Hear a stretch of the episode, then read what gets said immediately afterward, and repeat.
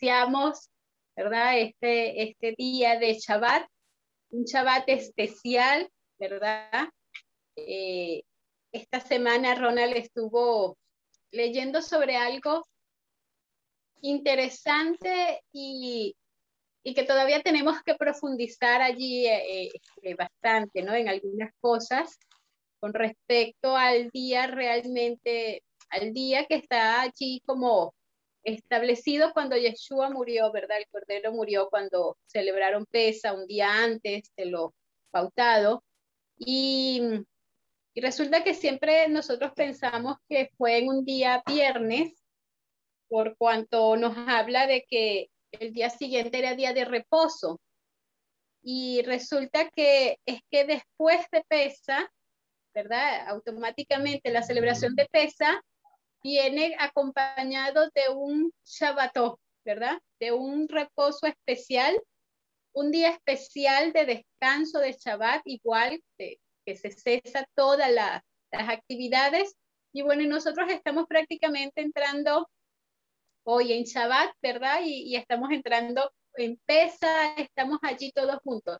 Mañana eh, o ya hoy, ¿verdad? Es el 14 de Nisan, así que está iniciando nuestro día de celebración de Pesa.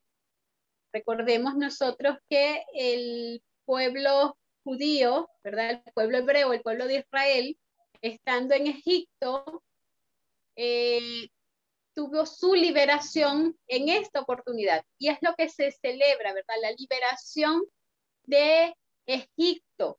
Y una vez más volvemos a recordar, cuando hablamos de Egipto y de liberación y de esclavitud, hablamos de una esclavitud especial, una esclavitud del pecado, ¿verdad?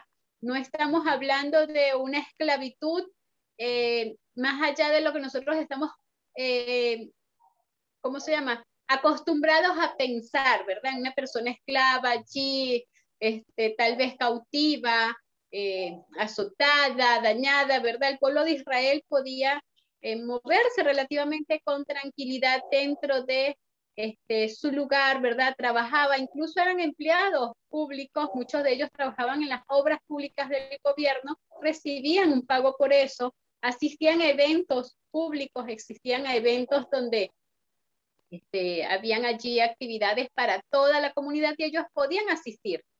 Sabemos nosotros que una persona en una condición de esclavo no podría tener esos derechos, ¿verdad? El pueblo de Israel lo tenía, así que nosotros entendemos por lo que es la parte espiritual, que la liberación era de un Egipto, de la maldad, del pecado, de salir de allí para que pudiesen recibir la palabra de Hashem. Y cada uno de nosotros, ¿verdad? A través del, sacrificio del Cordero, tiene la oportunidad de ser liberado del pecado. Entonces, desde ahora empieza, nosotros recordamos la liberación que en su momento el pueblo de Israel tuvo y también la liberación que cada uno de nosotros tiene de, del Egipto que cada uno viva. ¿verdad? Este, muchos todavía eh, podemos ser eh, esclavos y tener algún Egipto en nuestra vida y necesitamos liberarnos de eso. Entonces, eh, por allí cuando nosotros celebramos Pesar, recordamos, ¿verdad? La liberación, la oportunidad de liberación, cómo Hashem trabaja, cómo Hashem hace todo lo posible y un movimiento inmenso eh, en sus huestes celestiales para podernos liberar a nosotros y darnos la oportunidad. Así que aquí tenemos entonces que en la parasha de esta semana, ¿verdad? Estamos hablando justo este, de Tesaf, ¿verdad? Y, y nos habla allí de algunas cosas interesantes que tienen que ver con el Coengadol y con las ofrendas y con los sacrificios, ¿verdad? Y nos habla de sacrificio y justo, ¿verdad? En Pesa se habla de un sacrificio. En ese momento, pues, se sacrificaba un cordero, eh, el pueblo untó las puertas con la sangre de ese cordero. Eh, hace un tiempo estuvimos viendo allí, Ronald, estuvimos viendo que desde días antes el pueblo tenía que tener o la familia tenía que tener el corderito entre ellos, ¿verdad? allí, cuidarlo, alimentarlo. Así que debe haber sido muy difícil, ¿verdad? Después de que tú te encariñas con el animal, tener que sacrificarlo o matarlo para entonces consumirlo allí. Y eso mismo a nosotros nos recuerda Yeshua. Estuvo un tiempo antes aquí en la tierra, estuvo con nosotros, entre nosotros, lo conocieron, ¿verdad? Algunos pues lo apreciaron, lo amaron y tuvieron que verlo en sacrificio, ¿verdad? Y todo eso tiene una simbología y una relación importante.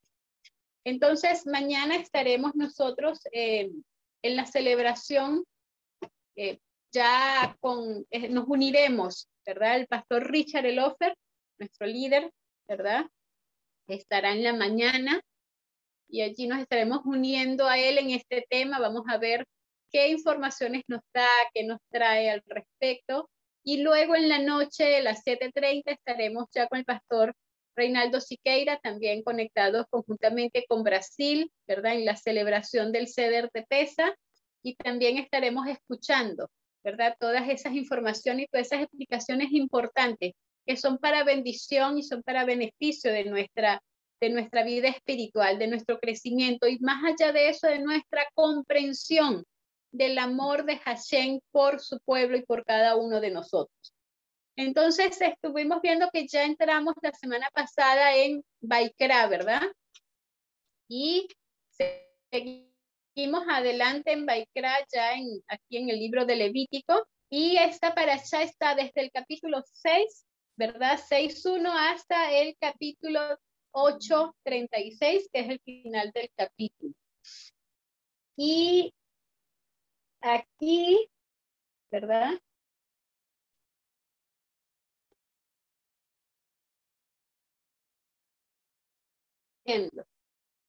Cuando una persona pecare, hiciere prevaricación contra el Señor y negare a su prójimo, lo encomendado dejado en su mano, bien robare o calumniase a su prójimo, o sea hallado. Lo perdido, después lo negare, jurar en falso, en alguna de todas aquellas cosas en que suele pecar el hombre, entonces será que pues habrá pecado y ofendido, restituirá aquello que lo robó o por el daño de la calumnia, o el depósito que se encomendó, o lo perdió o lo halló, o todo aquello sobre que hubiera jurado falsamente lo restituirá, pues por entero añadirá a ello la quinta parte que ha de pagar aquel a quien pertenece en el día de su expiación. Y por su expiación traerá al Señor un carnero sin tacha de los rebaños conforme a la estimación al sacerdote para la expiación. Entonces, esta, vemos que esta para allá está centrada, ¿verdad? En lo que son los sacrificios por diferentes situaciones. La semana pasada vimos un poco acerca de lo que era la ofrenda, ¿verdad? Y esta semana vamos a ver cómo toda esta parte de los sacrificios y todo lo que compete con los sacerdotes y y el por qué debían de hacerlo, cuál era la, la necesidad, ¿verdad? Este, hay una, una parte aquí interesante con la palabra tesap, ¿verdad? palabra tesap es este, ordena, ¿verdad? Y aquí nos habla de ordenar a Aarón. A Moshe se le pide, ¿verdad? Que ordene a Aarón, que haga, que, que gestione, que, que, realice algunas cosas por, en favor del pueblo. Y esta palabra ordenar, ¿verdad? Nos recuerda que cuando nosotros acudimos a Hashem por alguna situación, pidiendo algo, ¿verdad? Eh, nuestro sumo sacerdote, nuestro Cohen Gadol está ya en el, en, en, el cielo, ¿verdad? Y se encuentra allí intercediendo por cada uno de nosotros. Y el Cohen Gadol, que era Aarón, se le ordenaba que intercediera, que hiciera, que atendiera a las personas, que escuchara y que, y que hiciera todo lo posible, ¿verdad?, por restituirlas y por hacerlas sentir bien, por hacerlas sentir agradadas con todas las cosas que se realizaban allí en el, en el santuario. Y resulta que también Hashem, ¿verdad?, se encarga de ordenar rápidamente para que cada uno de nosotros seamos atendidos en las diferentes situaciones que se nos presentan en nuestro diario vivir, ¿verdad? Cuando requerimos algo, cuando necesitamos algo, ¿verdad? Los ángeles pues son ordenados inmediatamente a ir, venir, ¿verdad? A protegernos, a cubrirnos, a llevar, a traer, a estar allí constantemente. Y Yeshua está también de un sitio a otro, ¿verdad? Intercediendo, buscando, viendo, analizando en todo el proceso.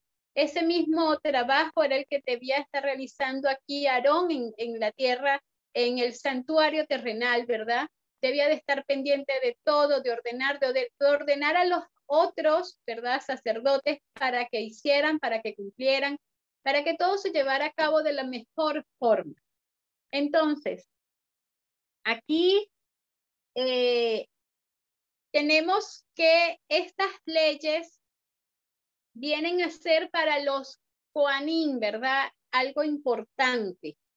Y tenemos un, una parte interesante aquí que me llamó bastante la atención y es de Levítico, el capítulo 6, el verso 8, que dice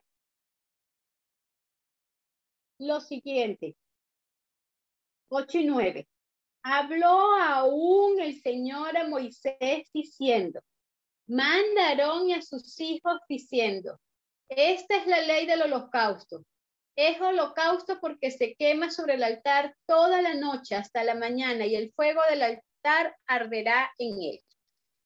Hay una parte interesante aquí. Durante el día habían personas que iban, venían, traían ofrenda, este, hacían sacrificio, estaban allí, ¿verdad? En el atrio exterior, entraban, salían, podían estar allí completamente, pero en la noche era únicamente esta ley para los sacerdotes. Entonces, esta ley que está aquí en el 6, 8 y 9 habla únicamente para los sacerdotes, porque durante la noche no habían personas en el tabernáculo. Estaban las personas ya en sus casas, en sus respectivas carpas, en sus respectivos lugares, y estaban solo los Coanín, ¿verdad? Y ellos debían de hacer algo especial. Estamos hablando de mantener encendido el fuego día y noche. Y ahí quería que viéramos también en Salmo 74, 16, ¿verdad? Eh, lo que nos dice allí. Porque esto tiene algo eh, importante para hacer, para después eh, referir, ¿no? 74.6.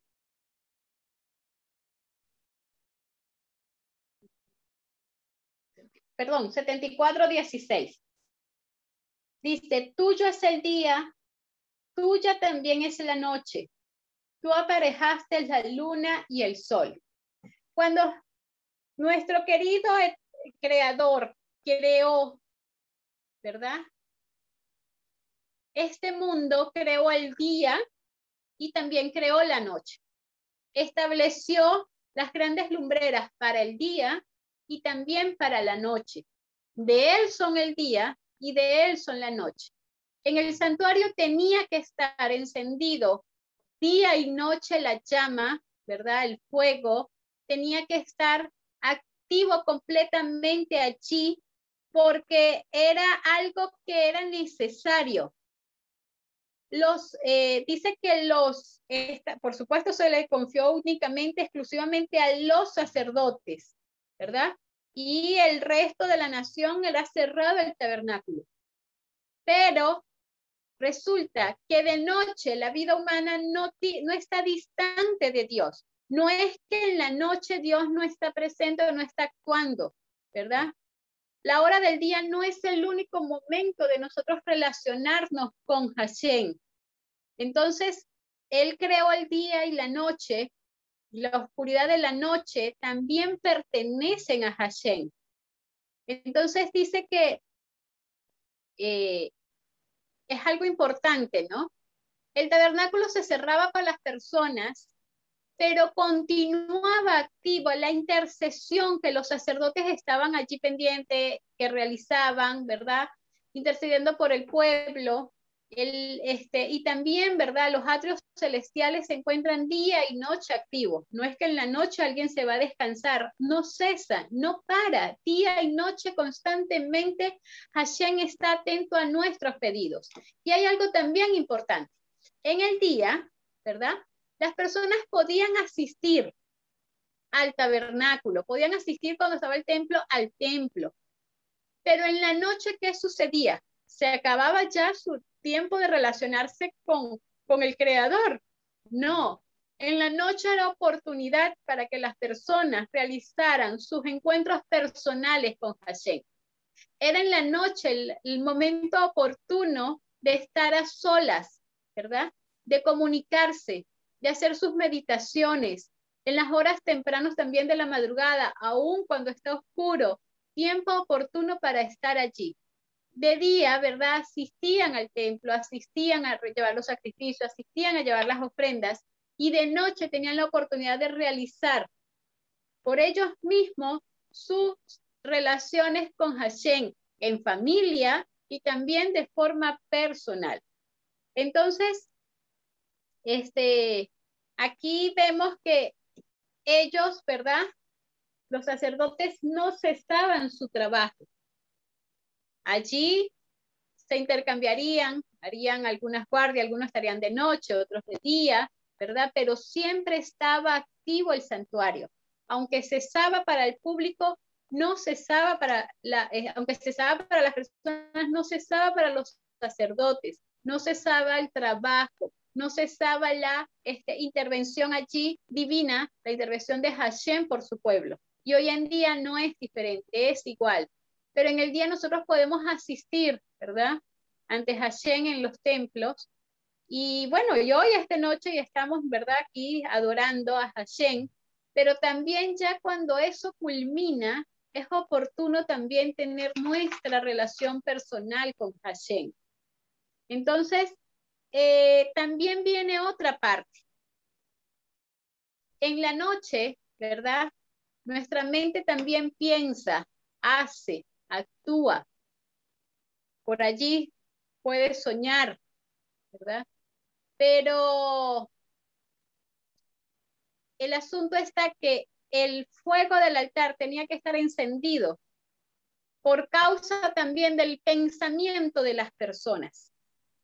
Porque a veces la mayoría de las personas suele imaginarse que los pensamientos no lastiman a nadie, ¿verdad?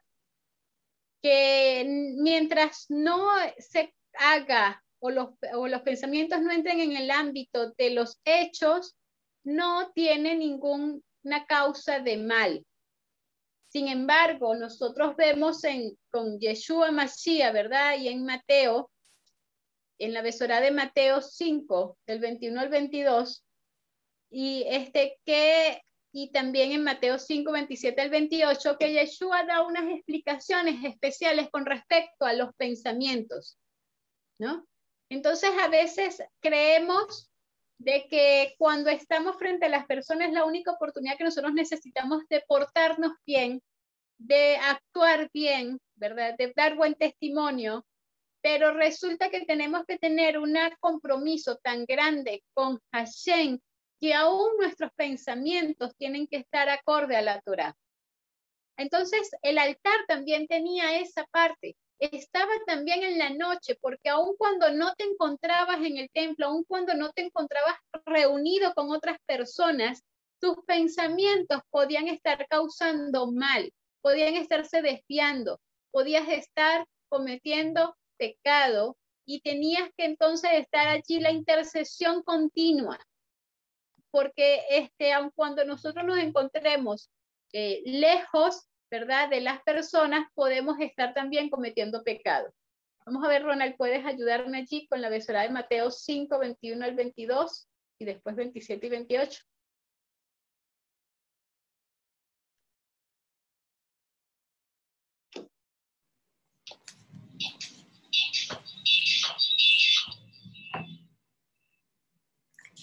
Habéis oído que se dijo a los antepasados, no matarás, y cualquiera que cometa homicidio será culpable ante la corte. Pero yo os digo que todo aquel que esté enojado con su hermano será culpable ante la corte y cualquiera que diga Raka a su hermano será culpable delante de la Corte Suprema. Y cualquiera que diga idiota será reo del infierno de fuego. El 27 y el 28 dice, habéis oído que se dijo, no cometerás adulterio. Pero os digo que todo el que mire a una mujer para codiciarla ya cometió adulterio con ella en su corazón. Entonces, vimos allí, ¿verdad? Cómo está refiriendo Yeshua explicando un poco más lo que ocurría en el santuario. ¿Por qué el fuego del altar tenía que estar encendido día y noche? Porque aún en la noche, ¿verdad? Aún en la, en la tranquilidad, en lo oscuro de nuestro ser, de nuestros pensamientos, en la quietud y en los secretos, ¿verdad? Pueden estar cometiéndose pecados. Por eso el fuego no debía de cesar. Por eso el altar debía estar allí encendido y por eso los sacerdotes no debían de parar esa intercesión.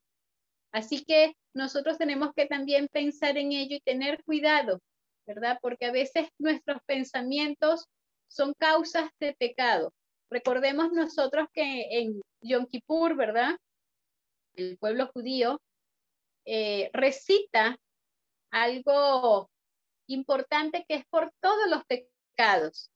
Y uno eh, de los pecados que están allí es por los pensamientos inapropiados, ¿verdad? Así que siempre se está eh, tratando de, poner a cuentas con Hashem todas las cosas. En este caso son estos los pensamientos inapropiados que podemos, que podemos haber tenido y de los cuales no nos hemos arrepentido y que tenemos que exponer allí delante de Hashem para poder ser perdonados. Aquí también en la, en la para allá en Levítico nos habla sobre el, en el 6.9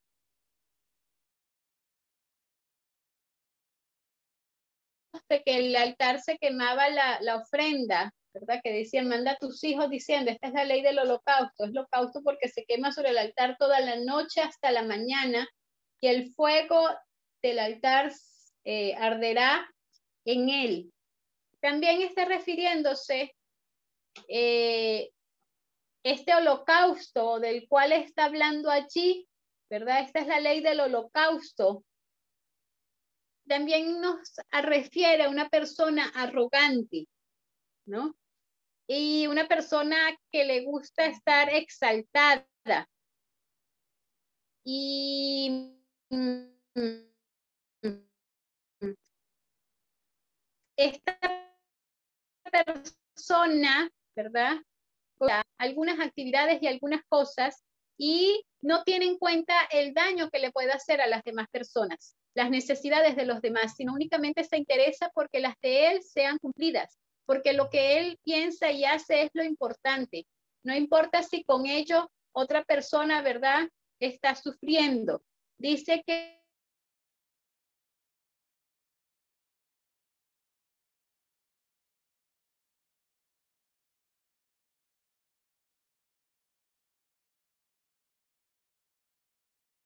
que generalmente está una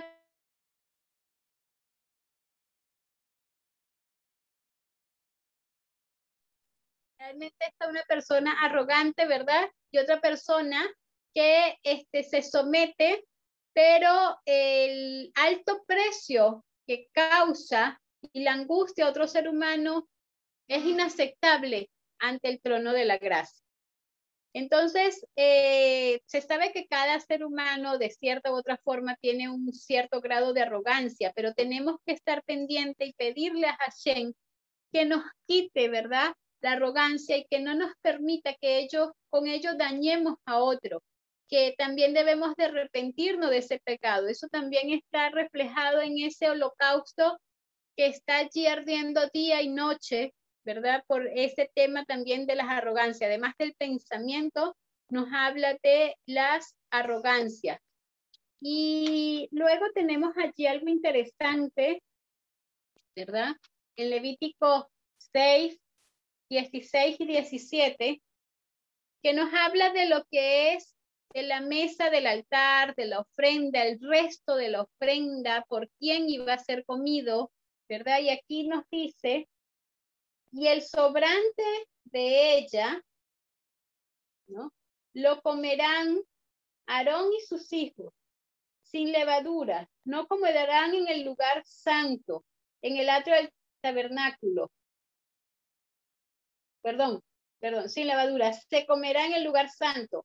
En el atrio del tabernáculo el testimonio lo comerán. No se cocerá con levadura.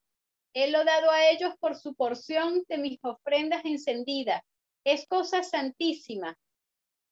Entonces vemos allí algo interesante, ¿no?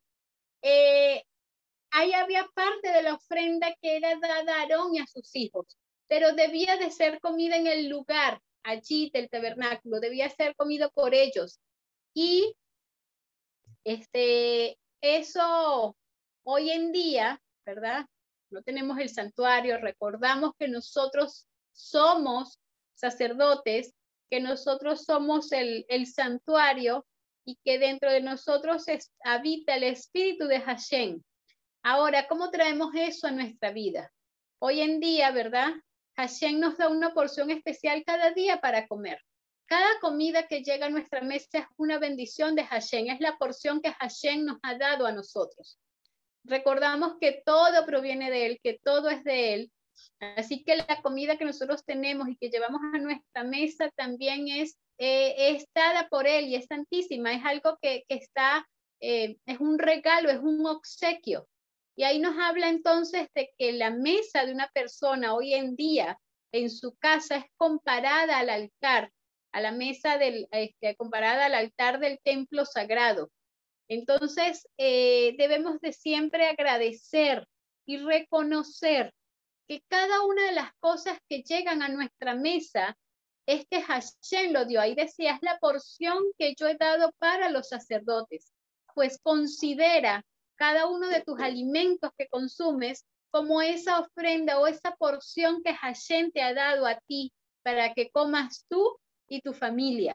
Cuando tú reconozcas eso, entonces las cosas podrán ser diferentes, podrás eh, pensar diferente, porque reconocerás que Hashem es tu proveedor, es el único que te sustenta y que cada una de las cosas que tiene no es por tus fuerzas, ni porque tú te lo mereces más, es porque Hashem ha decidido otorgártelo y dártelo. Así que es un momento especial. La mesa debe ser un lugar especial para las personas, para la familia, ¿verdad? Y oportuno para agradecer por la porción que Hashem nos da. Eh, aquí hay otra, otra parte con el sacrificio, ¿verdad? una ofrenda de Aarón y de sus hijos que ofrecerán a Dios en el día en que sea ungido. Y en Levítico 6, 19 al 20, nos habla, ¿verdad? Y habló el Señor a Moisés diciendo, esta es la ofrenda de Aarón y de sus hijos, que ofrecerán al Señor el día que serán ungidos la décima parte de un efa de flor de harina, presente perpetuo, la mitad a la mañana y la mitad a la tarde. Aquí hay una palabra interesante, ¿no? Dice que no es, la palabra en el hebreo es en el día en que seas ungido, ¿no? Esta es una ofrenda que Aarón iba a ofrecer y sus hijos iban a ofrecer el día que fuese ungido y no en el día de la unción. Y eso tiene una parte especial porque dice que eh, la unción o el, ungimiento era personal, era una persona a la vez. No habían dos, este Cohen Gadol, ¿verdad? Había uno solo y cada uno de los sacerdotes era ungido de una forma especial, en un momento especial, un momento único, un momento apartado para él, no era para dos. Y eso estaba destinado así para evitar lo que se llama la animosidad. Por allí busqué entonces el concepto de animosidad y nos dice, perdón, aquí que no lo termino de encontrar, aquí nos dice que la animosidad es un sentimiento de hostilidad o antipatía. Esta ofrenda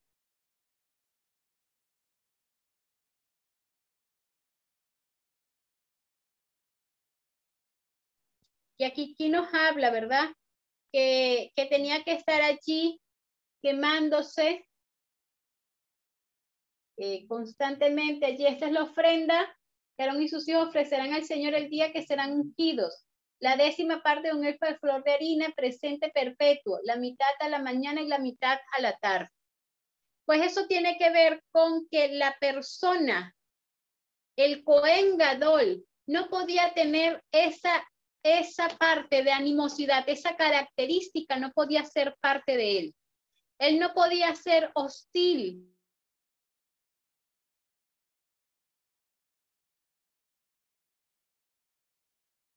persona que tenía que ser llamada a ser pacificador.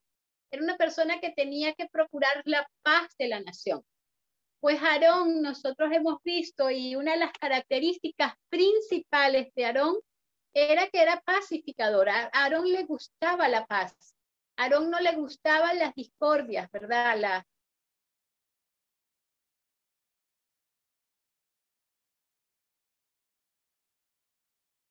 Era una característica especial que él tenía y por supuesto Hashem cuando lo escogió sabía que lo tenía y lo fortaleció en esa característica.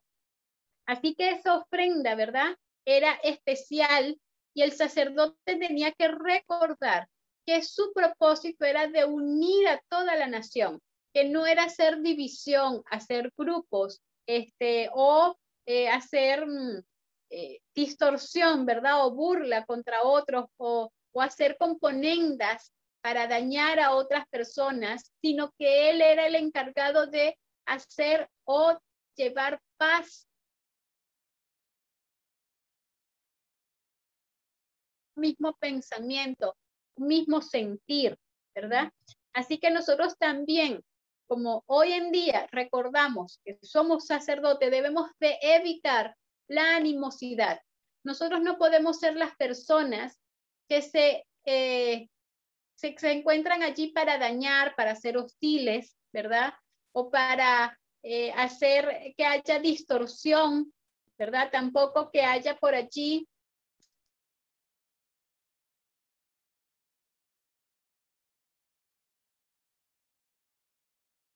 sino debemos de ser las personas que unen, Debemos de ser las personas que buscan la paz, que buscamos solucionar las cosas. No podemos ser los que creamos los problemas. Tenemos que ser los que buscamos la solución a los problemas. Porque si este, Hashem nos escogió como sus hijos, ¿verdad? Para llevar y ser luz, nosotros tenemos que ser también reflejar esas características. Así que entonces recordamos que cuando fuimos llamados y cuando somos llamados, tenemos una ofrenda que dar a Hashem, una ofrenda que tenemos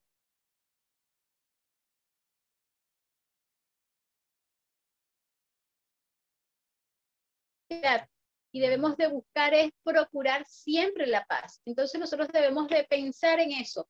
Somos agentes de paz. Nosotros debemos de ser los que siempre estamos alentando, animando, ¿verdad? Uniendo y por allí este, llevando alegría donde hay tristeza, ¿verdad? Por allí llevando palabras de esperanza donde ahora no las hay.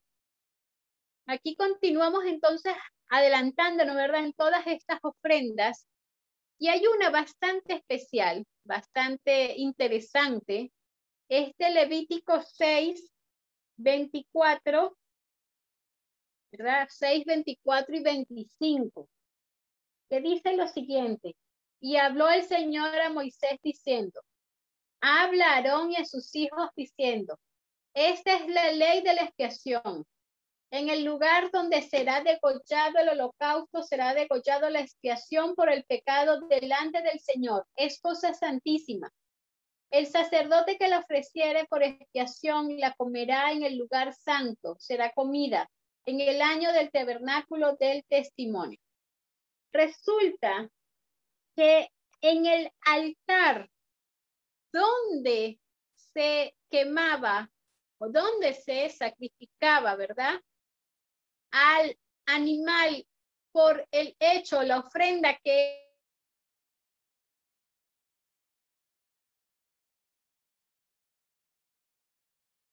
de gracia. Y aquí hay algo interesante. Hashem en su divina bondad, misericordia, amor, ¿verdad? Eh, tuvo mucho cuidado de algo. Hashem no quería que las personas que tuviesen que llevar una ofrenda por expiación, por algún pecado cometido, fuesen expuestas ni pasasen vergüenza. Así que era en el mismo sitio donde también se llevaban las ofrendas de agradecimiento. Si alguien pasaba y veía, no sabía si la persona estaba realizando una ofrenda por expiación o estaba realizando una ofrenda por agradecimiento. Así que nadie era expuesto delante de los demás. Hashem tenía ese cuidado, ¿verdad? De, de cuidar a las personas cuando transgredían y que no fueran rechazadas, que no fueran vituperiadas, que no fueran allí este, calumniadas, bueno, no calumniadas, perdón, este, que no fueran allí eh, ¿verdad? Y que no fuesen rechazadas por los demás o que fueran objeto de, eh, de juicio por otras personas. Dice que nosotros también hoy en día debemos de tener cuidado. Si Hashem perdona y olvida todos nuestros pecados y no se recuerda más de ellos, ¿por qué nosotros sí tendríamos que hacer? ¿Por qué nos gusta la parte de exponer a las personas? Muchas veces en nuestras comunidades, ¿verdad? Necesitamos que las personas se dobleguen allí y que pasen una vergüenza delante de todos y los exponemos para que entonces así todos sepan lo que realizó. Dice que tenemos que tener que esta ofrenda, ¿verdad? Esta, esta, esta simbología del altar, el altar de la expiación, conjuntamente con el altar de la donación este, tenía, dice que tiene un significado y una lección para nosotros hoy.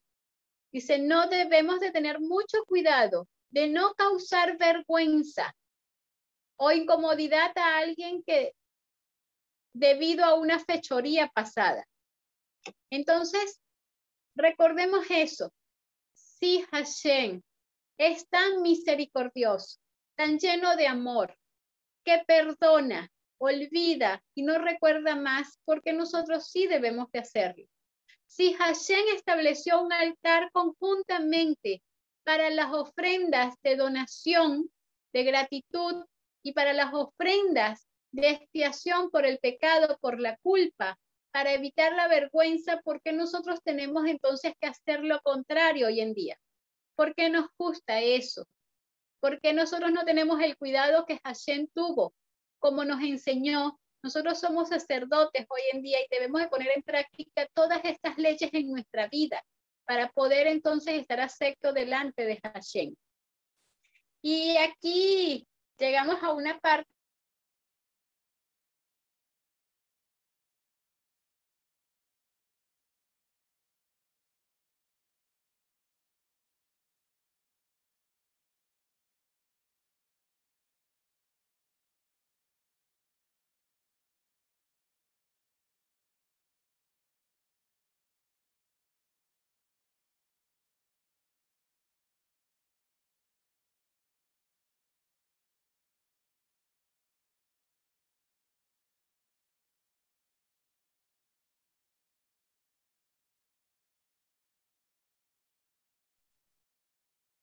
Sí, perdón allí que se había, me había caído allí la conexión.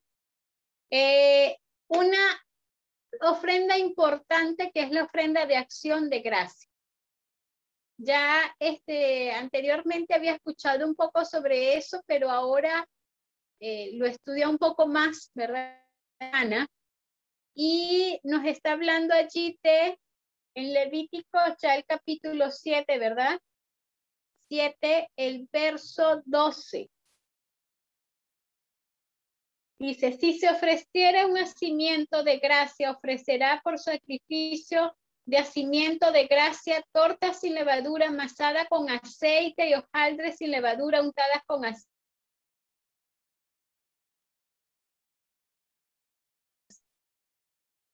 Aquí hay una parte interesante. Una ofrenda de acción de gracia. ¿Qué ofrenda era esta? Resulta que hay una reflexión interesante. Dice que la primera persona en poner en práctica esta ofrenda fue Lea. Y eso, eso decimos nosotros, ¿cómo así, verdad? ¿Por qué Lea? nos habla que tenemos a muchas personas, tenemos a Abraham, ¿verdad? Tenemos a Isaac, tenemos a Adán, tenemos a Noé, tenemos a Sara, tenemos a Rebeca, tenemos a Raquel. Y tenían innumerables razones para agradecer a Dios, ¿o no? Pero resulta que Lea es la primera que realiza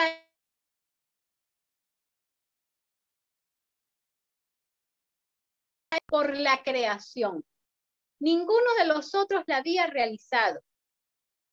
¿Y cómo nosotros eh, vemos esta parte, verdad? ¿Cómo nosotros podemos entender esta parte? Resulta que estaba más o menos como que identificado, o según la, ahí en el estudio, ¿verdad? De, de por qué Lea, por qué es Lea, es identificado que como que cada una estaba de las cuatro esposas de Jacob estaba destinada a tener eh, tres hijos cada una. Pero Lea tiene un cuarto hijo, que es Judá, ¿verdad? Y dice que cuando ella tiene a, a Judá, hace un agradecimiento especial dice que ella agradece a Hashem por ese milagro inmerecido, por ese favor inmerecido, que ella no se lo merecía, pero que aún así lo tuvo. Resulta que las otras personas que sí agradecían a Hashem, y seguramente tú y yo también agradecemos a Hashem constantemente, diariamente, por todas las cosas, a veces no entendemos, ¿verdad? Así como eh, se, se refiere de ellos, ellos dicen que ellos sí tuvieron oportunidades de agradecerle a Dios. Pero dice que Lea realmente no le agradeció de la forma, incluso Lea no le agradeció de la forma como le agradeció por Judá, por los otros tres primeros hijos que tuvo. La forma que agradeció por el cuarto hijo fue diferente a los tres primeros. Entonces, dice que ella agradeció por esa parte inmerecida.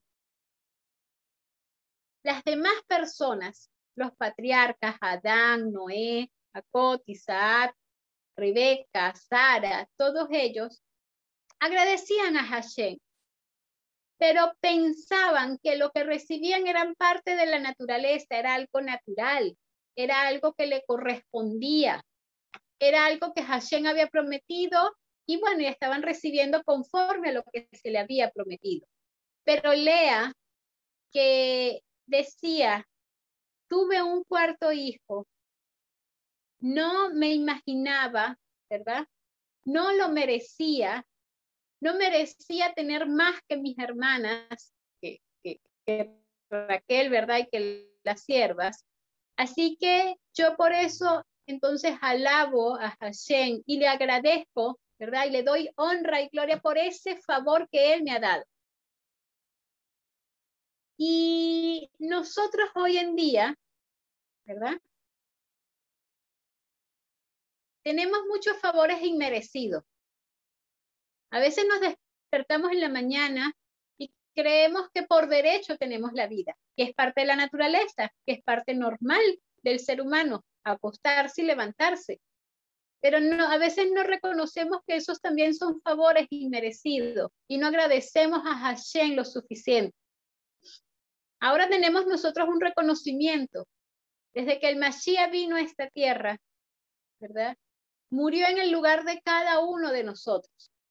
Por lo cual, la oportunidad de salvación y de perdón, de liberación de lo que estamos celebrando hoy de Pesal, la liberación, ¿verdad?, de, ese Egipto, para nosotros es un favor inmerecido. Entonces debemos de agradecer por ello. ¿Y cuántas cosas más no son favores inmerecidos, pero que a veces creemos que es parte del natural de la vida?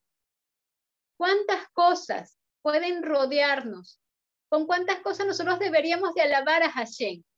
Dice, que Hashem se alegró con Lea porque fue la primera que lo adoró y le agradeció por la creación. Ninguno de sus antepasados lo había hecho en la forma que ella lo hizo. Los demás creían, aceptaban, agradecían, porque creían que era parte de lo que le correspondía recibir como hijos de Hashem. Pero ella en ese momento entendió que había pasado algo especial, algo diferente, algo que sin ella merecerlo, había recibido un cuarto hijo. Hay una historia aquí eh, interesante o una reflexión allí de que estaba allí un Cohen, ¿verdad? Y llegó un primer individuo y le dio una gran cantidad de, de ofrenda, ¿verdad? Y de terumá. Pero el Cohen no le agradeció. Esta persona estaba allí y seguía allí, ¿verdad? Allí junto con el Cohen y todo esto. Y de pronto llegó un segundo donante y entregó una pequeña cantidad. Y el Cohen le agradeció le dio las gracias por esa pequeña cantidad que había llevado. Entonces él le pregunta, ¿por qué tú no me agradeciste a mí cuando yo te traje una gran cantidad? Y a esta otra persona que te trae una pequeña cantidad, tú sí le agradeces. La respuesta que el Cohen le dio fue la siguiente. Me diste lo que por derecho me pertenecía, así que no vi ninguna razón para agradecerte y esta otra persona me dio de lo que le pertenecía y sobre lo que yo no tenía ningún derecho. Por eso le di las gracias. Nosotros hoy en día, ¿verdad? Le damos a Hashem lo que le pertenece.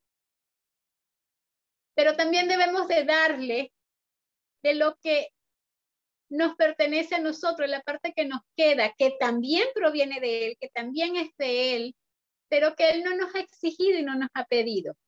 La ofrenda de gratitud, las ofrendas de acción de gracia, son ofrendas de las cuales Hashem se agrada de recibir. Las otras, por derecho, le, le corresponden, son de Él, Él no las ha pedido pero las que damos más allá de ellas, ¿verdad? Las que damos en tiempo, en, en, en todas las cosas, por ella Hashem nos agradece, porque ve nuestra buena disposición de dar, porque ve que nosotros estamos agradecidos, estamos reconociéndolo a Él como el creador, estamos igual que Lea, reconociendo que cada una de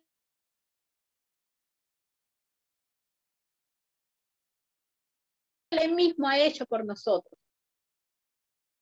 Este, cuando nosotros más sintamos que lo que tenemos, que lo que somos, que cada respirar es un favor inmerecido, más necesidad tendremos nosotros de darle a Hashem ofrendas y agradecimientos.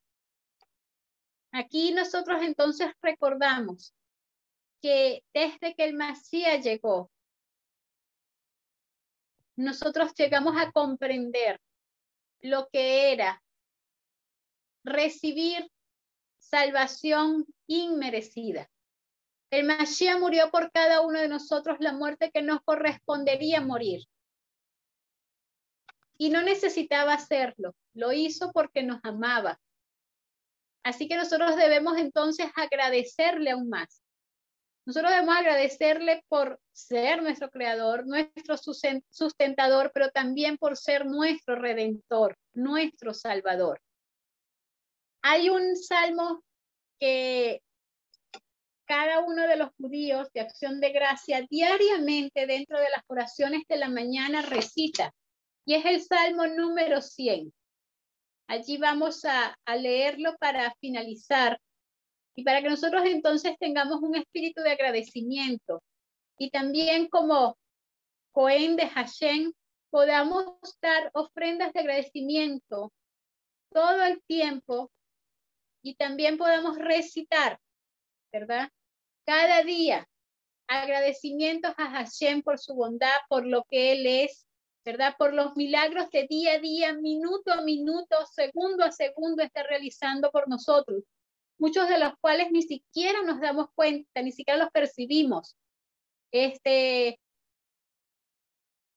están ocultos ante nuestros ojos en eso que ya les dije que llamamos naturaleza, pero la verdad es que la naturaleza en sí misma es el mayor de los milagros, de todos los milagros, la naturaleza en sí misma los tiene allí escondidos.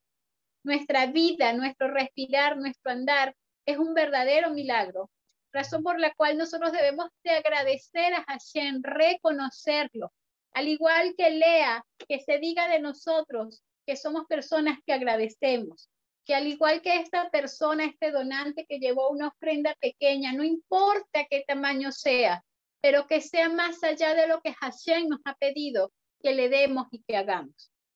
El Salmo 100 recita lo siguiente. Cantad alegres a Dios, habitantes de toda la tierra. Servid al Señor con alegría. Venid ante su acatamiento con regocijo.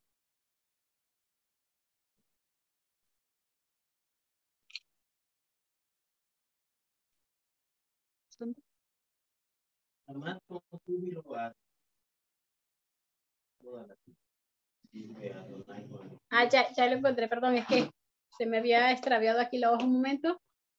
Reconoced que el Señor es Dios. Él nos hizo y no nosotros a nosotros mismos. Pueblos suyos somos y ovejas de su prado. Entrad por sus puertas con reconocimiento, por sus atrios con alabanza. Alzadle, bendecid su nombre, porque el Señor es bueno para siempre su misericordia y su verdad por todas las generaciones. Que Hashem nos ayude a reconocerlo y a decir constantemente que Hashem es bueno y que para siempre es su misericordia. Que Hashem está allí dándonos constantemente favores inmerecidos. El hecho de que tú y yo hoy estemos aquí es por gracia de Hashem, algo que no merecemos. El hecho que nosotros tengamos oportunidad de salvación, no la merecemos, pero Hashem en su inmenso amor la ha dispuesto para nosotros. Así que agradezcámosles, vivamos con un corazón agradecido, eh, con júbilo, con alegría, con canto, ¿verdad? Cada día, cada momento, cada segundo, reconociendo que Hashem es el proveedor de todo, que Hashem, así como decía la palabra Tesab, ¿verdad? Está ordenando constantemente a todas sus huestes celestiales, a todo, ¿verdad? Lo que compone la divinidad para que obre en nuestro favor, a todo lo que sea necesario para que nosotros podamos conocerlo, amarlo y poder estar pronto, muy pronto, ¿verdad? En la Nueva Jerusalén. Que Hashem nos bendiga en este Shabbat. Y bueno, y preparamos nuestros corazones porque aparte que estamos celebrando Shabbat, también estamos celebrando Pesa, un día sumamente hermoso, lleno de gratificaciones, pero recordemos más allá de por qué celebramos Pesa. la liberación de cada uno de nosotros por ese cordero que en un día fue sacrificado.